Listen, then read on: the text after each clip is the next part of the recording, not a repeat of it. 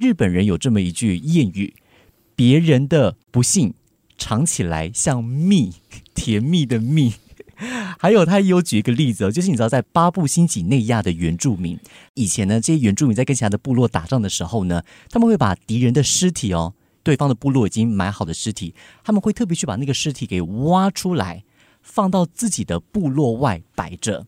像战利品这样子吗？啊，有一点这样子的一个情绪哦。对，所以这种幸灾乐祸的情绪呢，是从很古老以前呃人类就有的一个很自然的一种情绪来的。因为人天性就是喜欢跟别人比较。那如果说你跟别人比较的话，你觉得别人优于你，当那一个优于你的人出了状况，出状况了，他终于那个 level 降的跟我差不多了。哇，我觉得好可惜，我们这是播客，大家没有办法看到丽姨的表情。刚你的表情好有戏哦，就是那种轻功戏、宫廷戏的那个感觉，怎么那么有戏呀？从阅读出发，两位阅读爱好者在密室里的悄悄话。张成尧、陈丽仪的月月仪式，幸灾乐祸。蒂芬妮·史密斯，有时要分享快乐是很容易的。当我们嘲笑选秀节目选手糗态百出，转贴失宠政客他们的辞职演说，或者当老师在上课时放了一个屁，同学间分享着勉强抑制住的欢心。但比较难以承认的，是我们身边那些成功到讨人厌的亲友他们的坏消息。在我们的心里产生的疏解感，这些感觉不期而然的出现，夹杂着羞耻感的愉悦，让我们困惑不安。不只因为我们担心自己缺乏同理心，对自己大加谴责，也因为这种心情如此清晰的指出我们内心的羡慕还有自卑，以及为了让我们的自我感觉良好，我们总是热切的抓住。别人失望的模样，但幸灾乐祸其实涉及几千年来对人类社会最重要的事：我们要求公平，还有憎恨虚伪的本能。我们喜欢看见对手受苦，希望自己赢；我们想估量自己和别人的渴望，并在还没有满足之前理解自己的选择。我们如何彼此团结？以及那些使我们发笑的事物。如果我们仔细审视幸灾乐祸这个情绪，将能把自己从愧疚、羞耻还有遮掩中解放出来，发现大量真实的自我。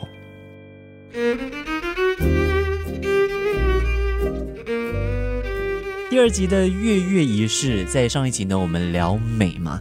那么今天呢，我们要来聊跟美是截然不同的东西。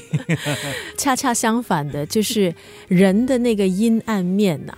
没有错。哎，在我们聊今天的书之前呢，我们要来宣传一下跃跃欲试呢，我们特别开了一个。面部专业可以到 Facebook 那边去追踪我们。我们不时除了会把我们的播客放上去之外，也会分享跟一些阅读或者是跟阅读相关的一些讯息。对啊，所以只要呢你输入“月月”，就是阅读的那个“月”哈，“月月一世世呢就是密室的“室”啦，就可以找到我们啦。在第一集播出之后呢，其实我们有收到一些听众的反馈，蛮开心的啦。很多听众都很认真，他们写的反馈很长，他们就说喜欢我们的互动，因为毕竟咱俩也认识十几年了嘛。他们就觉得这样的这个互动啊，轻松自然，然后他们蛮喜欢，而且呢，也会让一些朋友呢会有机会接触到他们比较不常接触的一些作者。这个就是我们做这个播客的初衷，因为每个人阅读的口味真的很不一样，所以我们听别人介绍一下，可能勾起你的兴趣，那也是意外的收获。今天这本书啊，光是听书名，有些书就是这样子，你一看书名，你看那个封面，你就觉得说这本。我要定了。那今天程瑶呢一给我看呢，我就挺兴奋的，要聊这本幸灾乐祸。我之所以会对这本书特别的有感觉啊，是因为其实，在新加坡最近不是有大选嘛？我特别的能够感受到幸灾乐祸是怎么样的情绪。整个的竞选过程当中，哈，我们就看到呢，有一些候选人就有一些印象深刻啊，备受关注。备受关注呢，它可以是基于不同的原因 备受关注。那有一些呢，呃，有一位了就被拉下马了。我真的很佩服我的好奇心，因为我的英文向来不是非常的好，但因为这则新闻呢，我特别去把 形容他过去在军队啊，在公司里面的一些行为的那个。很长的 Po 文都是英文的，从头读到尾。所以哦，程瑶这样的一种表现，我觉得也是很多的网友了。他们当看到这个事情爆发之后，你有没有问过你自己，你心里的那个感受？对于这位候选人，你是对他给予同情，还是你心里呢是觉得，哼，这样的人？第一个反应当然是很八卦。哇哦，那么优秀的一个人也会遇到这样子的情况。就有这么一个网站哈，叫做喧嚣网站，是一个英文的网站。然后呢，里头的专栏作者呢，他就曾经形容说，每个人的内心其实是存在着一头猛兽。那这头猛兽是什么？这头猛兽渴望的是什么？这头猛兽渴望的是别人的爱、别人的接纳、别人的尊敬。那他在什么时候变成猛兽呢？你期待别人。从高处跌下来，然后呢？期待别人不如你哦。OK，那个时候你心里的这个东西就会变成一头猛兽了，就所谓的幸灾乐祸了。就像刚才程瑶形容的，传统上大家认为这么优秀的，就是履历方面一看就哇哦，可是还没开始真正的开始选就被拉下马。你有过那个幸灾乐祸的？那个感觉吗？我觉得，与其说幸灾乐祸吧，以前我小时候，可能是小学一二年级的时候，我觉得当时我第一次比较强烈的感受到一种我觉得比较负面的情绪，那就是嫉妒。对，因为我觉得嫉妒它也可能会演变成幸灾乐祸。哦，会会会会，对对对。所以我那个时候，我记得我呃年纪很很很小，小一小二，可是那个时候呢，我就第一次感受到这个世界不是这么的粉嫩的。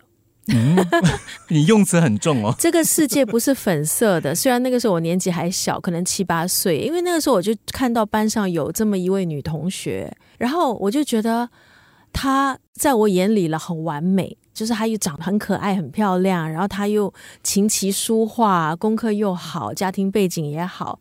当时我心里就想，怎么所有的好事都会发生在她的身上？那那样的感觉真的非常的不好，然后你就会觉得自己一无是处。因为你拿自己跟别人比，然后你也不会去发觉自己其实是有优点的，你只忙着去专注在别人的好。对对对，你专注在别人的好，你完全忽略你自己。那后来呢，在那个成长的过程中，我也很庆幸，就是栽了很多跟斗。后来我就觉得说，真的，你唯一能让自己更心理健康的方式，就是你要好好的利用你的时间。你要好好的利用自己的时间去做对你自己身心有益的事情，很像一个 老人家在讲话。有一点，真的对身心有益的事情，这样你让自己会变得更有自信。那我为我是我自己而感到骄傲。那我觉得，如果你慢慢的朝这个目标前进的话，你就不会去嫉妒人，然后你的那个所谓的那个幸灾乐祸哈。也比较难跟你的情绪沾上边了。可是你讲的，它是比较像嫉妒啊，嫉妒它是另外一个很极端的情绪。幸灾乐祸，我先分享一下，这位作者他说幸灾乐祸有几个特点：一，这个幸灾乐祸的起源一定是别人造成的不幸，不是你造成的，因为如果是你造成的话，你会有愧疚感。第二种特点呢，是它是一种很鬼祟的情绪。就好像我们刚刚提到说，见不得光，对对对对，我会有那种那种 感觉，赶快用被子把它盖起来。我们开心，但是我们不敢让对方知道说我们是开心的。然后第三个，我们会觉得别人罪有应得。有的时候，我们这个幸灾乐祸会有这种罪有应得的感觉。我觉得这个就是你把你这样的一种情绪合理化，他该死，他罪有应得，是你要把你这种负面的东西合理化。我我是这样诠释啦。还有第四点就是，我们会把幸灾乐祸看作是一种安抚，安抚谁了？安抚自己，安抚自己。对，他就是说，为什么会有幸灾乐祸情绪？是有时候我们会把幸灾乐祸情绪来安抚自己的失败，平抚我们的羡慕跟刚刚丽提到的嫉妒妒，没有，所以我我一直都觉得嫉妒、羡慕还有幸灾乐祸哈，我觉得是绑在一起的耶。绑在一起的。对，我觉得他们是远房亲戚。对对对对对，就 嫉妒会造成我们幸灾乐祸。还有第五点嘛，是不是？第五点就是幸灾乐祸是针对次要的事态，不是天灾人祸啊。如果说今天是很严重的，嗯那我们的怜悯心一定是会大过我们的那个幸灾乐祸的情绪。嗯，对，但只有在可能，比方说我们去看，鸡毛蒜皮的事上，也不是鸡毛蒜皮啦，举一个例子，我们生。活中对对对对对，好像我我们听广播的时候，这位 DJ 他发错音，我们就哈哈哈，就那种幸灾乐祸，或者是表演魔术，然后哎不成功，我们有这种幸灾乐祸的心态。我觉得这也是很多的我们讲到的一些负面的新闻，他们的那个转发率对，往往其实是很惊人的。好，比方说名人离婚、名人啊、呃有外遇或者身败名裂之类的这个新闻，他的那个转发率为什么会这么的高？其实追根究底，也就是大家幸灾乐祸的心态在作祟，不是吗？对，作者他就有提到一个很有趣的例子，在他写这本书的时候呢，他去看 YouTube，有一位哈佛大学的讲师，他讲了一个非常激励的一个 TED 的一个演讲，然后点击率大概是三千多万。但与此同时呢，有另外一个视频，是一位爸爸在教在学走路的女儿，然后他的女儿呢踢到他的下体。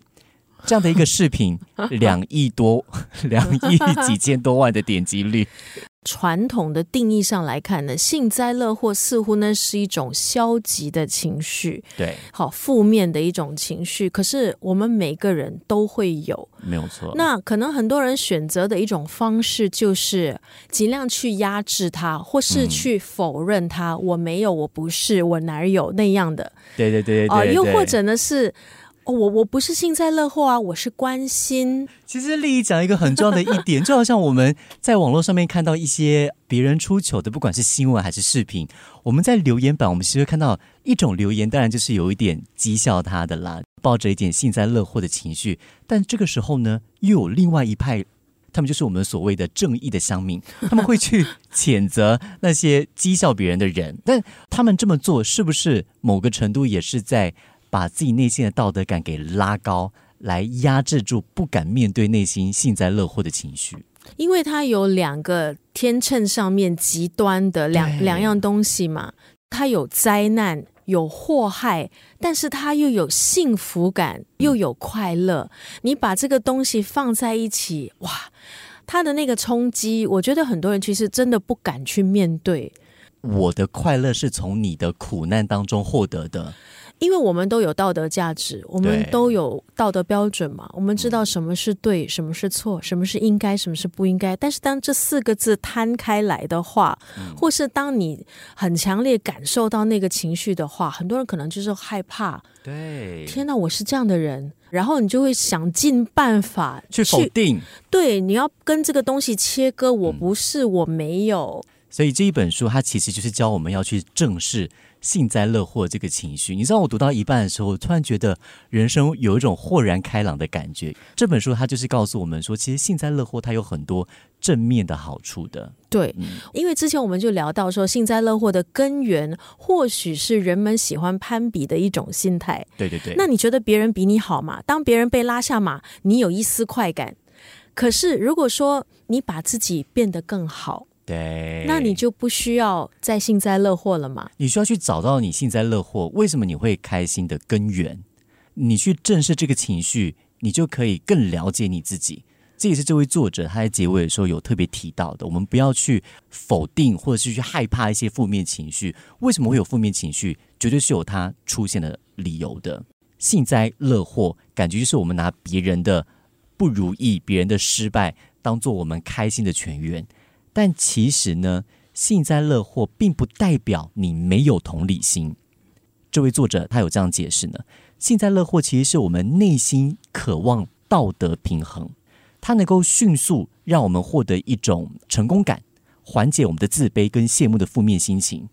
比方说，我们看见啊、很自大的同事尝到了苦头，他也可以团结我们跟别的同事之间的关系。所以它既有那种让我们的自卑负面情绪得到缓解，又可以让我们跟某一个群体建立归属感。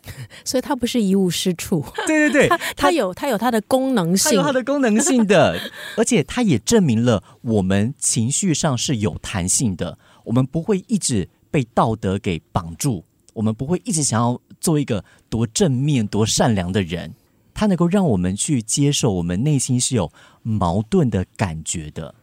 接受我们是一个有血有肉、有七情六欲的一个凡人，没有错。那既然我们大家都是凡人，我们作为凡人的一个目标就是，我们只期许自己呢，可以每天的练习，让自己变得越来越好。好像最后这一句，如果说今天你是被幸灾乐祸的对象，我们刚刚谈的是我们幸灾乐祸别人，但如果有一天，当你发现你是被幸灾乐祸的对象，你也不要太难过，因为你有那个价值，人家才会幸灾乐祸。没有错，因为别人当你是一个对手，所以幸灾乐祸，它真的不是一无是处的情绪。从阅读出发，两位阅读爱好者在密室里的悄悄话。张成尧、陈丽仪的月月仪式。